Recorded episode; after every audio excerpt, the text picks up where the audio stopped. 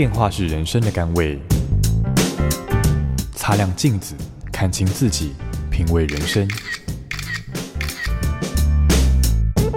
阅读能让你充实，知识能帮你谋生，只有智慧能圆满你的人生。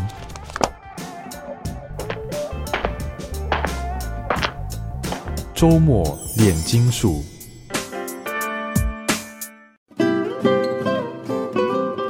各位听众，大家好，欢迎收听周末炼金术，我是金普聪。周末炼金术今天要跟大家谈的这本书呢，书名叫做《慢老》哈，慢慢的老哈。那我们今天请到的是这本书的作者黄慧如小姐。金老师好，各位听众朋友大家好。呃，黄小姐，我们今天谈这本书，呃，对很多台湾目前这个退休的老人也好，或是甚至这个老，其实看是从几岁定义啊哈，其实。呃，不要等到老了再来开始做一些对自己身体有益的事，那也许都太慢哈。这其实这个预防的观念很重，所以四岁以后大概就可以是这本书的非常好的这个、呃、嗯受众，对，非常同意。呃，我们今天来谈老，因为这本书叫《慢老》，就是其实人老化是没有办法逆转的嘛，哈、嗯、啊。那呃，怎么样能够让自己老的比较慢，然后这个呃。让人家觉得你这个看起来很有活力。我刚刚跟您聊过，就是说 年轻的时候就看的我的书桌前面就念博士班学生就放了一张照片，就是一个戴着棒球帽、穿着棒球夹克的老人，我就把它剪下来，从杂志上这张照片贴在我的书桌前面，说我老了就要这个样子，看起来就是还很有呃这个活力哈，形 体型也看起来还还算呃敏捷的样子，然后呢。最重要，脸上是当然是历尽风霜的这种从容跟自信哈。那我那时候就说，你看我那时候读书读的太无聊了，你知道，就把他每天累的时候就看盯那个，人家是盯美女比基尼美女，我盯的这个穿棒球外套的老头。嗯，可是我觉得就是你把自己活成那个样子，是给你自己同一个世代还有下个世代都是一个很好的典范。对，我我觉得这个就是对生命的一种。向往嘛，哈，就说我我这一生活到后半段的时候，我希望，我觉得很重要。对的，那这本书里面您谈到就是怎么从日常生活中去实践哈慢老。嗯，那当然第一个活得要有纪律啊，这个这个就难了。有纪律，前面要有一个盼望，你心里有一个希望，有个盼望，就有动力，每天都活得精彩，不枉此生，你才有可能想说我要做过有纪律，否则。活那么苦干嘛？对啊，对，对啊，所以要不枉此生，要快乐的下半生。对，那书里面临基本上就分为要怎么生活、怎么吃、怎么睡、怎么运动、怎么控制自己的情绪嘛，哈。嗯。那自然健康、从容自在，这是所有人希望在自己这个年龄渐长的时候，一直能维持这样的一个呃态度啊。那我们先来谈谈看怎么吃吧。呃，嗯、我看您书里面有好几个观念呢、啊，嗯，跟现在一般人在坊间这种彼此口语口耳相传的，譬如说，哎，老了要吃的清淡，好，嗯、老了要这个呃，一定要瘦一点，好，嗯，这个呃，有一些观念，也许可以大家讨论一下。嗯、第一个就是您书里面讲说，过了。四十岁以后，其实就不要减肥了。不是四十岁，是六十岁以后。六十岁以后不要减。五岁以后。但是哦，你讲的是四十岁以后就不应该把这个减肥当做一个呃目标了，是不是？应该不是四十岁，因为你那时候还是在谢症候群的一个大的。目标族群应该是说，你到了某个年纪，事实上就是老年的定义。嗯哼，哼。然后我我至少呃，在中国有一个节目，所以事实上也请了两个高龄专家，然后还有营养学的专家，还有呃复健科的医师，同时三个人都在我的节目上提说，老的时候不要太瘦，不要减肥，不要减肥，减肥，减肥。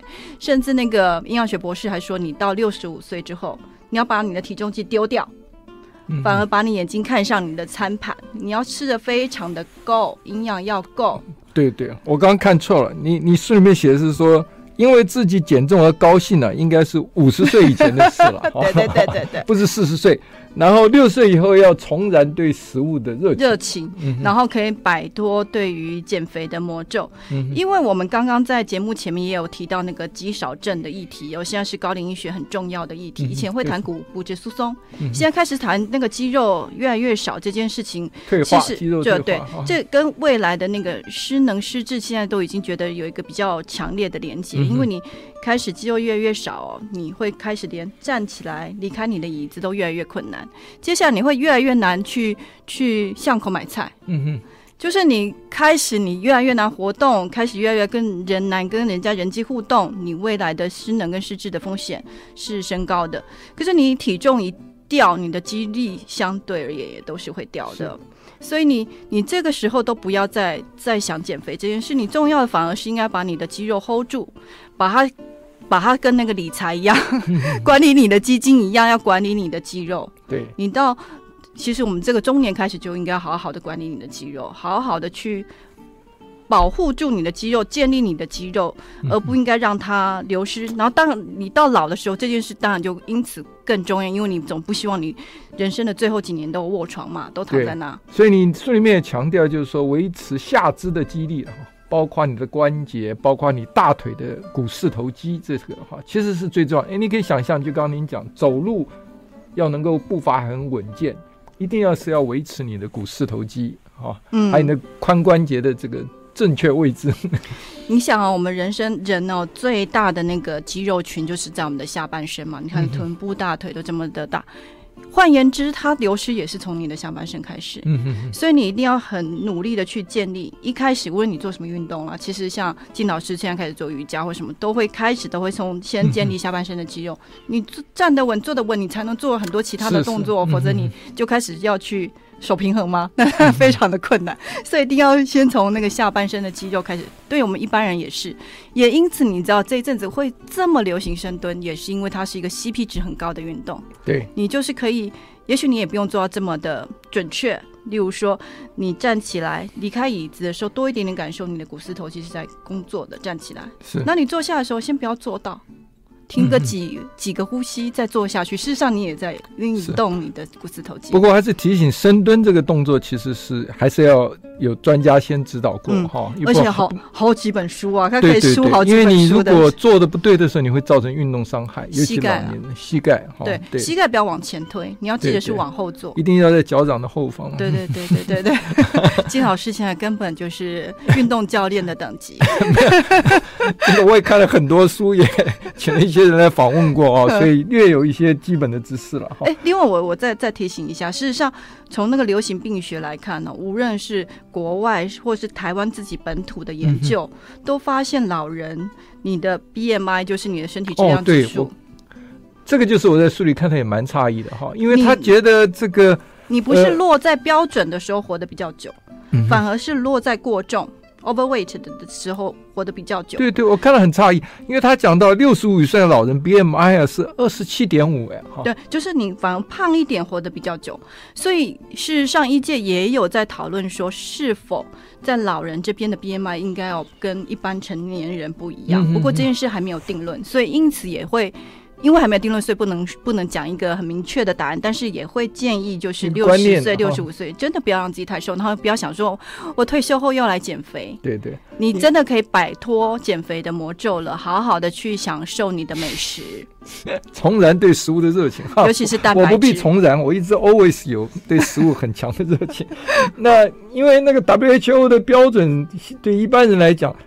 二十五就过重了，三十就算肥胖了哈。啊，一八二四，就是台湾台湾的数字是一八点五到二十四，台湾跟国外不一样。我现在。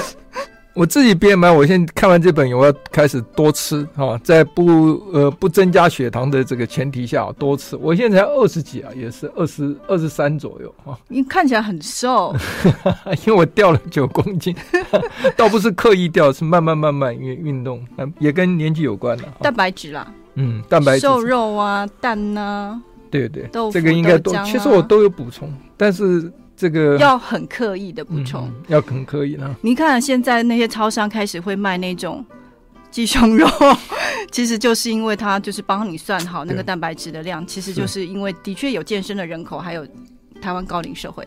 对，好，那讲到吃饭，我们也谈谈您书里面建议啊，这个老年人不要这个日本的话叫孤食了哈，嗯，哦，呃，因为它会这个对不管是生理心理都有影响，对。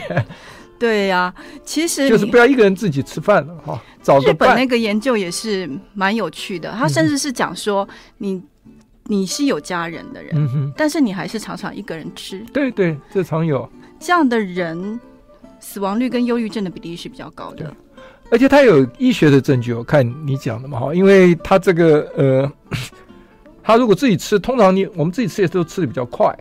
嗯。嗯，吃得快，因为脑袋想事情的话，嗯、有时候嘴巴就吃得快嘛一个人吃，所以对这个血液中的血清素的分泌就会减少、嗯、哦。所以对它是一个神经传导物质，它是会让人快乐的一个叫对对对。所以所以这个，因为你咀嚼少，血清素的分泌就会比较少。嗯、然后你一个人吃很难均衡嘛，因为也很难准备，嗯、哼哼很难的什么什么几大营养素都有，然后也会草草了事，所以你营养也容易不均衡，然后你也会咀嚼的很快，就是。嗯随便吃，最好就是这有一群，不管是男的女的，有一群自己的伴，常常约出去吃个饭，也不必吃大餐，对不对？哈，到处小吃什么多吃吃，这个大家聊聊天。而且你看，你这样营养才比较容易均衡，可以选很多样的东西啊，就不会自己再怎么样吃都很难点很多哦。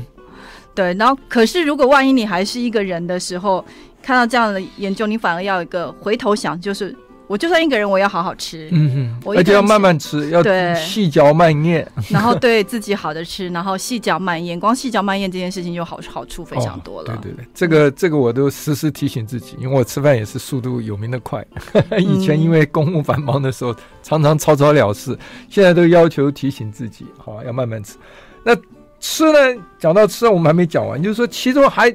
有一段是在谈椰子油，因为台湾有一段时间很流行风行，而且某个牌子还几乎买不到。哎，对对，但是这里面有一些谬误的地方嘛，哈，根据医学来看，嗯，椰子油被非常的流行，它有两个因素，第一个是减肥，嗯哼，可是减肥当时是《Time》杂志去做了一个采访，但是他那个研那个研究事实上其实减肥是用 MCT 油。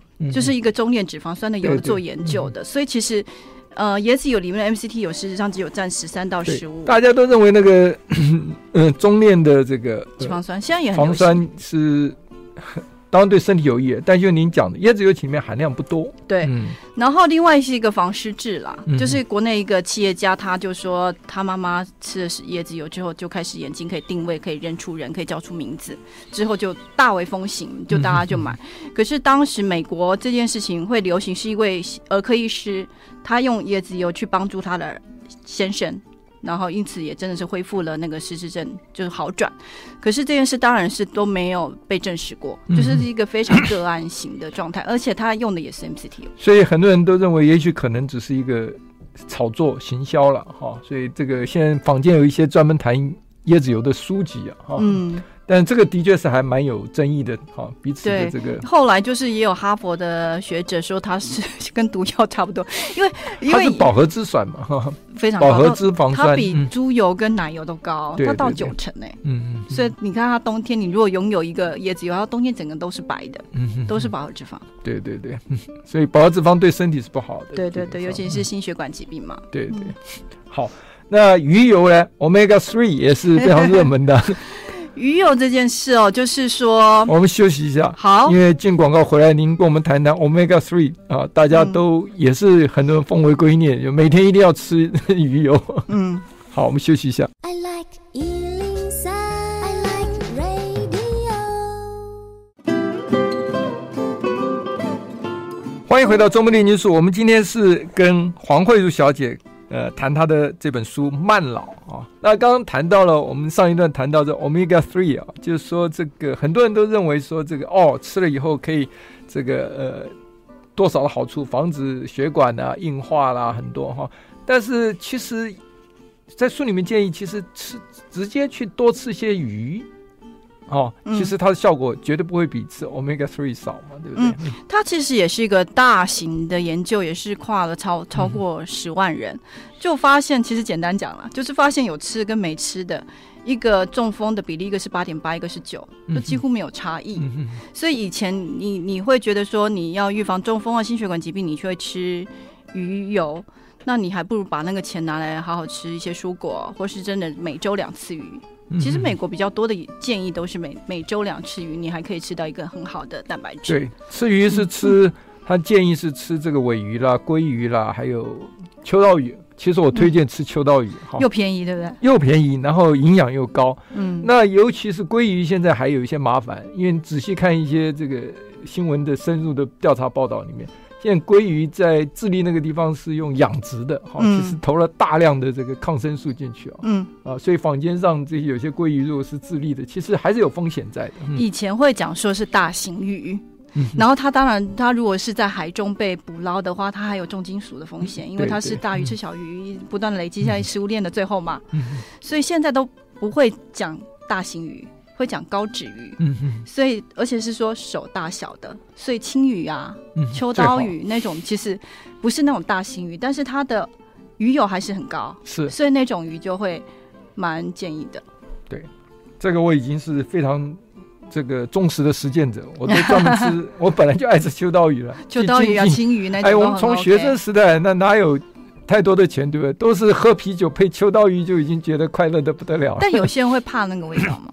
对，看个人喜好。我反而是非常爱那个味道。嗯，我到现在自己有时候去超市买的时候，哎，我就看秋刀鱼所有鱼里面最便宜。我说怎么我最爱吃的鱼是最便宜的鱼？这是它真的是很好啊，对，它是一个很好的鱼，对，没错。做也方便哈，炸一下。那。淀粉呢？台南淀粉，淀粉这个议题现在就是很复杂，嗯、就是因为 你想哦，现在你只要有去看畅销书排行榜，嗯、哼 所有的在前面的不是生酮就是减糖，对，都是少吃淀粉。嗯，对很多朋友现在都告诉我，哦，出去吃饭就我不吃淀粉。不过我是觉得，如果就我的观点来看哈，我们本来的那个饮食的 guideline。是建议大家是我们从热量来源是，哦、嗯，从从淀粉那个是顶多只能五十左右五成，嗯、哼哼哼其实五成也还蛮高的。五成的淀粉，对但是我我。我们真正能做到那个标准，就已经我们通常都吃太多了。其实从大型的研究，亚洲人的淀粉量都吃太多，是占到百分之六十七。其实我们的营养的营养的干辣呀那些规范，事实上是只是见是一五成，所以事实上把它降下来是对的。嗯，嗯，就是你看你的便当，无论你自己带的便当，或者是你买的便当，视觉最大块的还是会是那个饭嘛，嗯，淀粉类。所以你想那个 My Plate，就是美国出来的那个。我的餐盘的那个建议，嗯、你想就是分成四分之一，彼此有一点点大小的差异。那基本上每一个各大营养素应该都是占四分之一上下，就是均衡中庸。哦、你如果有这个概念的话，你自己的便当或是你的白的便当，它的饭视觉上本来就不该这么多，嗯，它应该要下降一点，但是应该不至于到完全不吃了。嗯嗯嗯，好、啊，因为。基本上大家都讲，只要多蔬菜，好，呃，要吃品质好的淀粉。你建议怎么样？书里面哈，嗯，瘦的蛋白质，什么叫瘦的蛋白质？瘦肉嘛，对对呀，是不是？对，因为很多人就觉得现在不断的被谈论说蛋白质很重要，蛋白质很重要。像我去演讲也会讲说。那我要吃控肉饭，控肉饭你可以挑瘦的吃啊，把肥的去掉。所以控肉饭是指油，我没有说要吃那么多饱和脂肪。健康的油脂，对对对，好。健康的油脂是可不可以举个例子？嗯。通常就会讲说是那个，像刚刚讲的这个鱼的油脂就好，对，然后橄榄油啊也是，橄榄油。其实多数都会讲说是单元不饱和脂肪酸比较高的，嗯哼哼。那通常就是你可以去看，然后当然因为台湾人比较多会会煎煮炒炸，所以它的那个发烟点又要高一点点，所以台湾的像苦茶油也很不错，花生油也不错，橄榄油也不错，嗯哼。那你当然就是不要那个爆香。就是不要高温，嗯，就是你可以低温的慢慢炒香，对对，花点时间嘛，就是享受那个过程啊，然后一个一个加上去，让味道不同的堆叠出来一个不同层次的味道，就不要爆香。就是你爆的任何事情都已经都是裂解的，都是一大堆自由基的，都是对身体不好。无论你用多好的油都一样，所以那品质好的淀粉有哪些呢？这个可能大家就会比较知道吧，就是比较杂粮类的东西啊，糙米对不对？糙米蒜，嗯嗯算，或者是现在偶尔出来的芋头，偶尔好哈，哎，还有。南瓜现在也是啊，就是现在季节上，偶尔、芋头啊，芋头有藕，南瓜、糙米，对对。像我这阵子还爱吃那个红薏仁，哦，就是糙薏仁哦，对对对，就是反正你就觉得很粗糙，你要咬很久才会有它的滋味的那些东西，对。这些现在都是觉得粗食了。刚刚讲到芋头藕啊，因为我前一阵去金门，他们芋头节，我还挖几个藕，哦，那大的好大。可是我发现芋头越小的越嫩，哈、哦，好吃啊。不过他们说芋头里面有一点点毒素，所以一定要煮熟，一定要煮透啊。嗯嗯嗯嗯。再来，我们谈谈甜食、嗯、啊。这个我们家两个女生有名的一句话就是：我永远有第二个胃准备给甜食。甜食的诱惑，你看有多大？因为。甜食会在大脑成瘾啊，它会形成一个新的奖励路线，嗯、所以你每次看到甜食，你就会被唤醒，你会很喜欢，很想再吃。年纪越大越想吃，真的、哦。我四十岁以前从来没有这个在吃自助餐后面去吃甜点，可是我现在每每一次饭后啊，那时候就看到了，在美国念书看美国老太太老先生坐在那个冰淇淋的面，一副啊。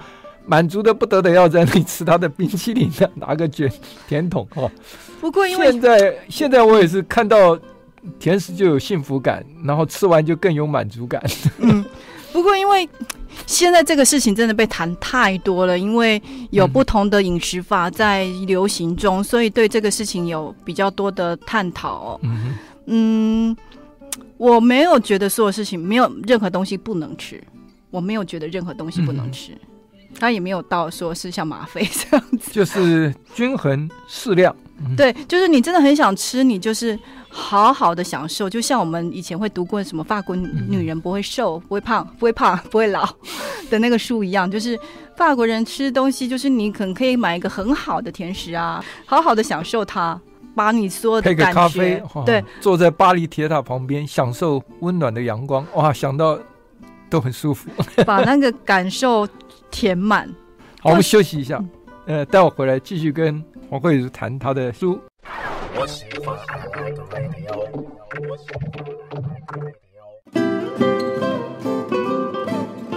欢迎回到周末炼金术。我们今天谈的是慢老啊，这本书作者黄慧如小姐。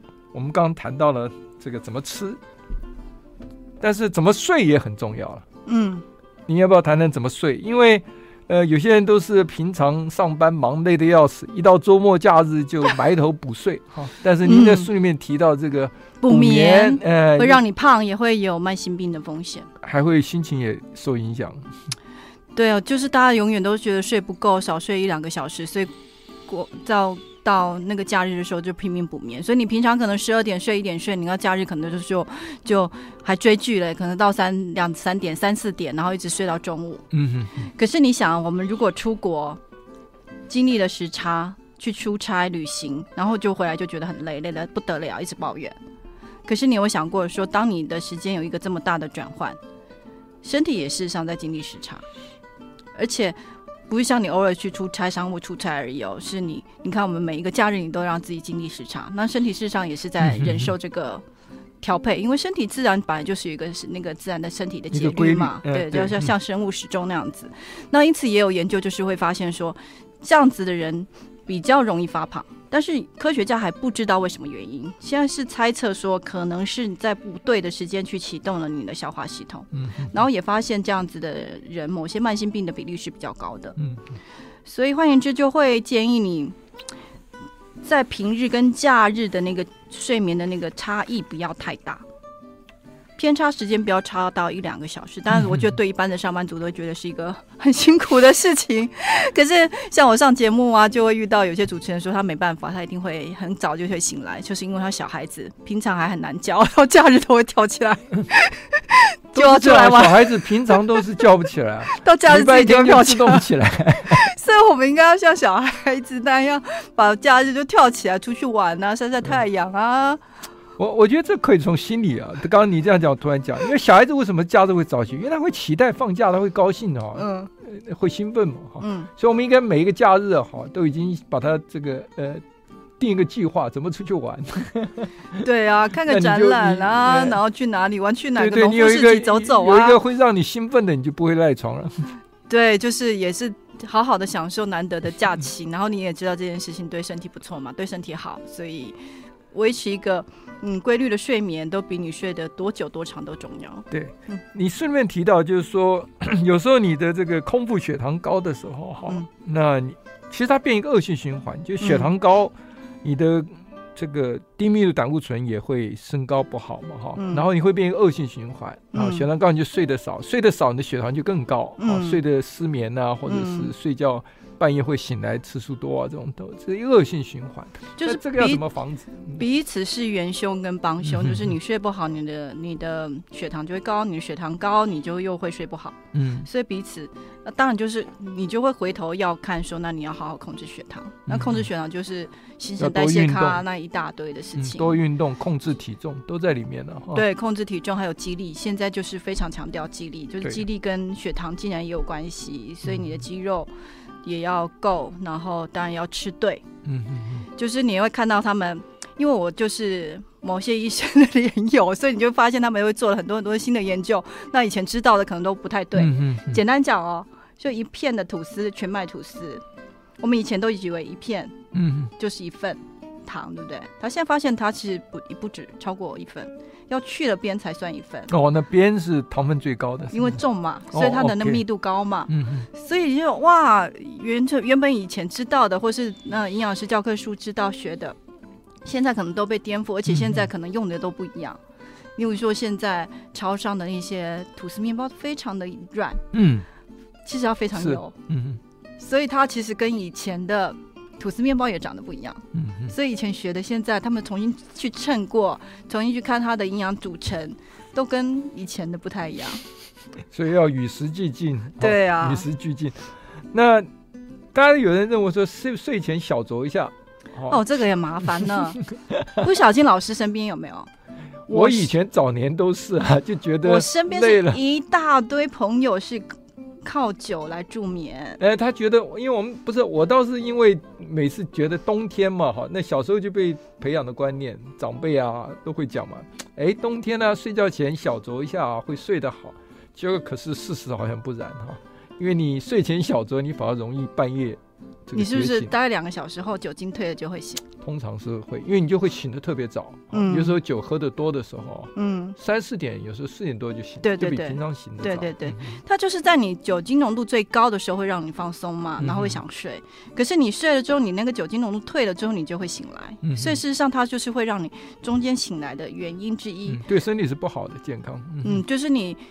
品质睡眠品质不够好啦，而且你又又因为喝酒肝又要比较辛苦，对不对？你又睡得少，那当然是对身体一定不好。而且你会成瘾呐、啊。嗯，对对对，我倒没有成瘾呢。其实我身边有很多，啊、因为我们做这一行业压力很大嘛，嗯、所以我身边事实上是非常多的朋友不敢吃安眠药，所以都会喝点烈酒，嗯助眠。我都很担心他们会成瘾。嗯嗯，对呀、啊。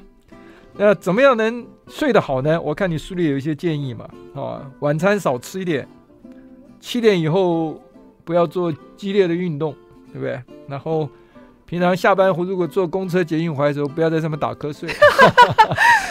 那是指说你如果加班呐、啊，嗯，因为我们现在真的有很多的机会会加班，可是像我以前加班哦，回去的时候也是，哎，突然在那个捷运上开始度咕。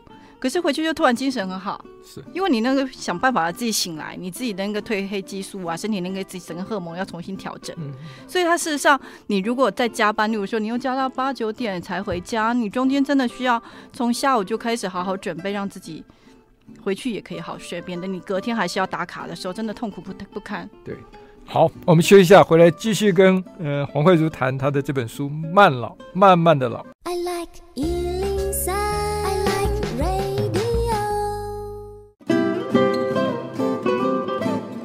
欢迎回到周末炼金术。我们今天在谈《慢老》这本书，作者黄慧茹小姐。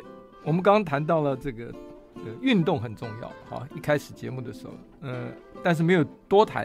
这时候能不能多谈一下，怎么样运动，怎么样加强我们讲的说非常重要的，在年老的时候啊，这个年老这个老，我们不要定义到太老，其实就是你越早开始做这些，对你越有用的哈。从四十岁以后，其实真的就是如果能够及早就过有纪律的这种自我要求的生活，听起来压力很大。欸、其实呃，有一些东西就是说你不可能天天这样。你像我四十几岁的时候，其实但是我还是有一些要求哈，譬如说我会要求自己去运动啊，然后其实。回想一下，我那时候常开玩笑，人家说你跑那么喜欢跑步，我说不是，因为我跑完步啊我的鼻子会很舒服哈，因为我有这个，这是诱因嘛哈，这是个自然的诱因。因为我们这个有过敏性鼻炎，常常鼻塞，可你跑完以后那个那个舒服感就是最好的诱因呢。所以你每一次想要跑步的时候，一想到跑完会那么舒服的时候，那就跟吸毒差不多的另外一种心理吸毒嘛，对不对？我每次我我今天早上有跑，我每天也都会去跑。当然，如果那个下雨天也会很高兴 啊！啊，今天下雨了，不用跑。啊。对对对。但是跑跑完，你都会想明天还要跑。对。因为你喜欢那个跑完的那个自己，那个状态，嗯、那个那个很舒服的状态，你会想说，我明天还要跑。但是因此，我会建议大家哦，真的不要把自己逼到极限哦。嗯、就是说，给自己一个蛮很大的目标。像有一本书叫《完成》，他所有都会建议你所有的目标都折半，嗯、就是要给自己一个。觉得呃好像嗯做起来不太难的事情，嗯、然后好像做得到，又好像做不到，一点点高一点点的目标这样子去做就好，你就把自己。到极限，然后受伤啊，或是觉得每次要醒来都觉得很痛苦啊，嗯、那你真的无法持久。就是要相信时间的，要把它当做一个享受。因为其实真正你运动到某一个程度之后，比如说跑步的话，你看脑会会分泌出来，所以就脑内啡啊，就是很难再谈恋爱，嗯、但是跑步可以每天有一点满足，因为产生那个恋爱的时候会产生的那个脑内啡，对不对？脑内啡就是让你会 心情很好嘛，对不对？哈，就是。好，那怎么样加强这个大腿的四头肌的肌力跟肌肉啊？哈，因为你说这个真正也才是你自己是不是能维持年轻的这个活力的一个关键，对不对？是啊，就刚刚讲说，这会越来越，例如说现在快过年了，然后儿孙要一起出去玩，然后你没办法去。然后也越来越难去巷口买菜，之后你可能连从椅子站起来都会越来越困难，所以你就会知道说这个股四头肌是非常非常的重要。就是从膝盖到，因为它四个点，大腿，对对对对，到我们的这个属膝这边的这整整个大腿的肌肉。事实上，现在有很多很多的运动啦，例如说我们刚刚有讲到说像那个深蹲。或者是说，你坐椅子，你多停留一两秒，再让他坐下来，或站起来的时候，慢慢多感受你的肌肉。或者是你难一点的话，你可以摸着墙，然后一只脚站立等等，就是有很多锻锻炼你下半身的各种肌肉。对，甚至我还看过说。那个穿袜子的时候，站一只脚穿，可是可是你如果你有肌力的时候就不会就不会这么不摇晃哈。但事实上，你摇晃的本身也是会动到一些肌肉，让你自己会为了保持平衡嘛。对对。所以我我自己也有练这个金鸡独立哦，每天有时候在山上。走走到山上以后，就自己练经济独立，那个都会增加这个，而且他对那个失智、下肢的失智防治、失智防治防治失智哈，因为是左右平衡。因为肌肉四十岁以后，呃，根据资料就是每十年就减少八趴嘛，嗯，那大腿的肌肉在四十岁以后啊，每十年会减少十到十五趴嘛，嗯，所以那个其实流失量算大的。最大的肌群，当然它就最快流失，嗯、所以是很重要。所以里面有一个标题就是萝卜腿其实是好事的。哦，它是小腿的肌肉，对不对？嗯、哦，其实人家说小腿的这个这个围宽围啊是很重要的哈。对，它就是让它退化的太快。它就是肌少症的一个一个指标指标，所以是呃大拇指跟食指两只手抠成一个圈，嗯、然后你去去测量你的小腿肚最粗的地方。所以你如果还有空隙，空隙，空隙越大的话，就越不好，表示你。嗯、所以现在就会觉得你那个萝卜腿越粗越好。简单讲，你 现在健康的很。可是你你你身边有女性长辈，你就会发现她们很多都是四肢非常的瘦，嗯嗯，嗯然后肚子大大的。对，所以你顺便强调要要不要久坐嘛，哈，嗯，因为你说这个。外国有研究说，一天站三小时可以抵上一年跑十次马拉松，这有点夸张。对啊，因为你能跑一年十次马拉松，你平常也有很多很多练习了。对，他只不过他是用一个热量在那边算，做比东算西算，它是有科学根据，它有算出来的。对，那呃，久坐超过一小时都不好嘛，都要站起来啊。我现在有时候看书就看两三小时，我自从自己有这个提醒之后，我就会要求自己起来啊。呃，动一动啊，哈，因为有时候一坐就不知不觉就几个小时过去。看电视啊，他们讲说这个沙发上的马铃薯啊，这个就坐在那电视里 沙发椅上几个钟头不起来，其实都对健康都是不好的。对，对，因为你久坐之后，你身体有一个酵素叫脂蛋白质酶，嗯，它就会不工作，它就会罢工，嗯，然后它就是跟三酸甘油酯有关，它就跟我们体内去燃烧脂肪有关，嗯、所以你久坐，你的三酸甘油酯就会升高。嗯嗯嗯，那你因此你就会连接很多疾病啊，甚至癌症。对，里面有一些指标数字了，就是说你每天至少三天的健走。呃，健走的定义就是你如果还一边走一边讲话，就不算健走，就是心有余力，没有专心在走路的步伐。其实你就知道，因为我现在打高尔夫球，有时候在这个球场，我都要求自己都不坐车，都是走嘛，哈、嗯。所以你里面那个提醒我就用到了，现在哈，就是。嗯让自己在走路的步伐能够比平常的步伐多十公分，嗯，哦，那个真的就是有有有达到健走的效果，而且你这样还有 meditation 呢，嗯，对对对对，就是你很重视你每一步的时候，事实上也某一种就专注在对，有点像静坐的功功能呢。因为他们讲动中禅，对，这种 动禅，对，那每周这个要中强度的有氧运动一百五十分钟。这个要自己去算嘛哈，你一天骑一百五十分钟，你除以七的话也不多了哈，一天二三十分钟，对不对哈？